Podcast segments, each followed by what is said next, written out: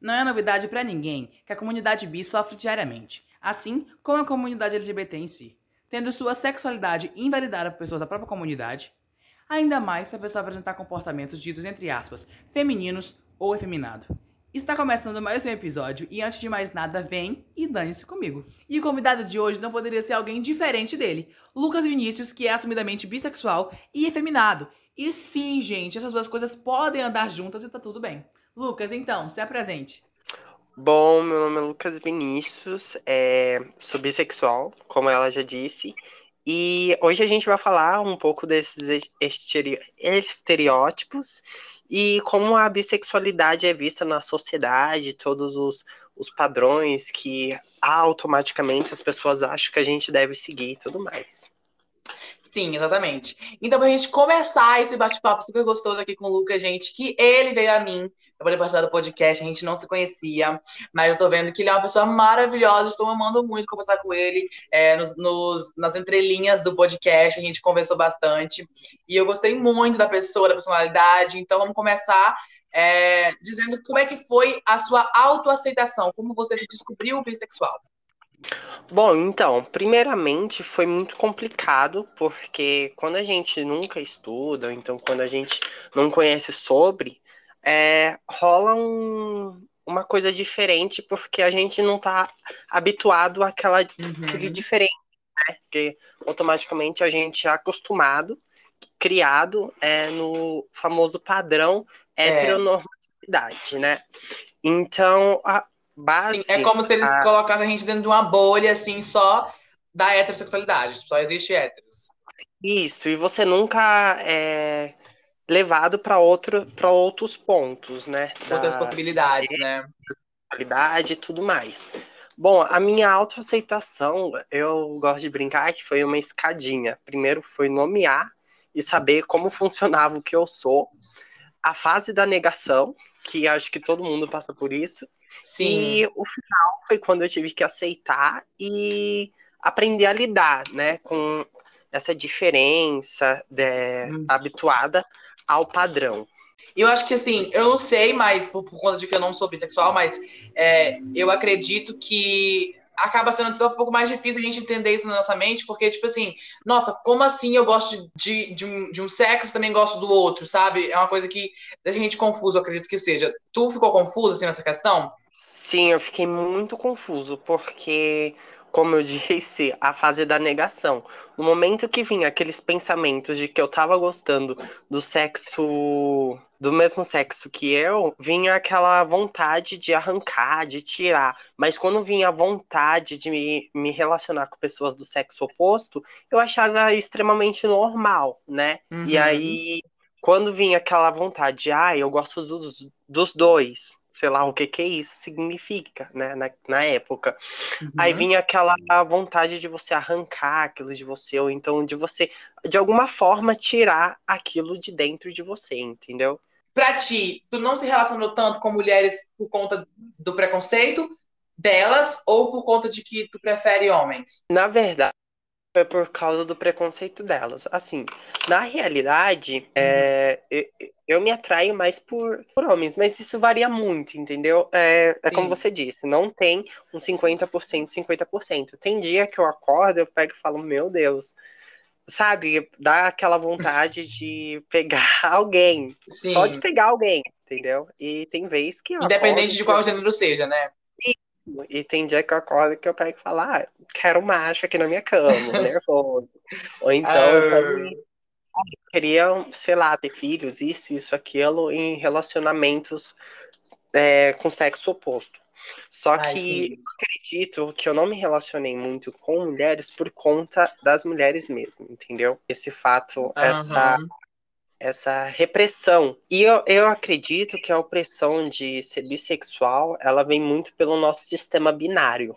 Tipo, ou seja, ele permite Sim. que a gente viva duas possibilidades. Uma pessoa que eu seguia, né, e ela fala, fala bastante do Steve Angelic, que, na verdade, ele dizia que existia duas possibilidades é, das pessoas se, se relacionarem, né? Hum. E ele dizia que essas duas possibilidades são construídas de forma dicotômica. Isso quer dizer que são classes opostas, que uma pessoa não pode fazer parte das duas ao mesmo tempo. Que uhum. é o mesmo, a mesma coisa que as pessoas com falta de informação é, dizem. Por exemplo, quando você está num relacionamento heterossexual, é, mesmo você sendo bi, as pessoas automaticamente te julgam hétero. Coisa que é, sim. Você é bissexual não acontece. Ou você é bissexual ou você é bissexual. É, agora, tipo assim, na questão também de, de pessoas gays se assumirem bi para poder amenizar a situação. Eu acredito que possa ser que sim, que existam pessoas que se assumem bi para amenizar a situação, porque realmente pode ser que amenize ou então ou não, né? Porque tem muito de a pessoa ser bifóbica, né, mesmo. Mas assim, ah, pelo menos a pessoa gosta de mulher, né? As pessoas pensam assim, ah, pelo menos tem uma esperança, né? Igual você falou, de, de virar hétero, de gostar do, da fruta, assim, ah, gostou da fruta, ele vai gostar da fruta, não tem como ele não gostar, sabe? É, isso acontece muito. Bom, o apagamento é uhum. quando não se fala na história da bisse na bissexualidade. Como se os bissexuais nunca tivessem feito nada por pelo movimento, né? Como se tivesse colocado a letra B no LGBT por só, só por pôr, sabe? Pois por engano e tá ali.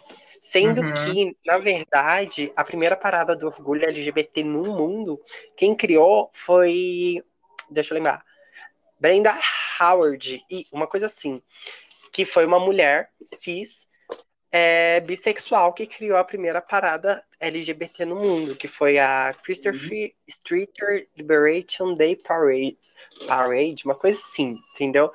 E uhum. ninguém fala sobre isso, como se os bissexuais só estão ali por tá, né? Tipo, ah, vamos Sim. pôr porque faz parte do movimento. E eu, eu duvido muito, porque muitas pessoas que conversam, bissexuais que conversam comigo, nenhuma nunca mencionou o nome dessa mulher, entendeu? E Sim, tem muitos eu, outros. Eu, particularmente, nunca tinha ouvido falar assim disso, sabe? Porque é, não é muito famoso assim mesmo falar sobre isso, sabe? Eu... Ai, e sim. também uma, uma coisa que vem em seguida é o não pertencimento. A, bom, Amanda hum. é, Udes, é, eu não me lembro muito bem o nome dela, mas é Amanda Udes.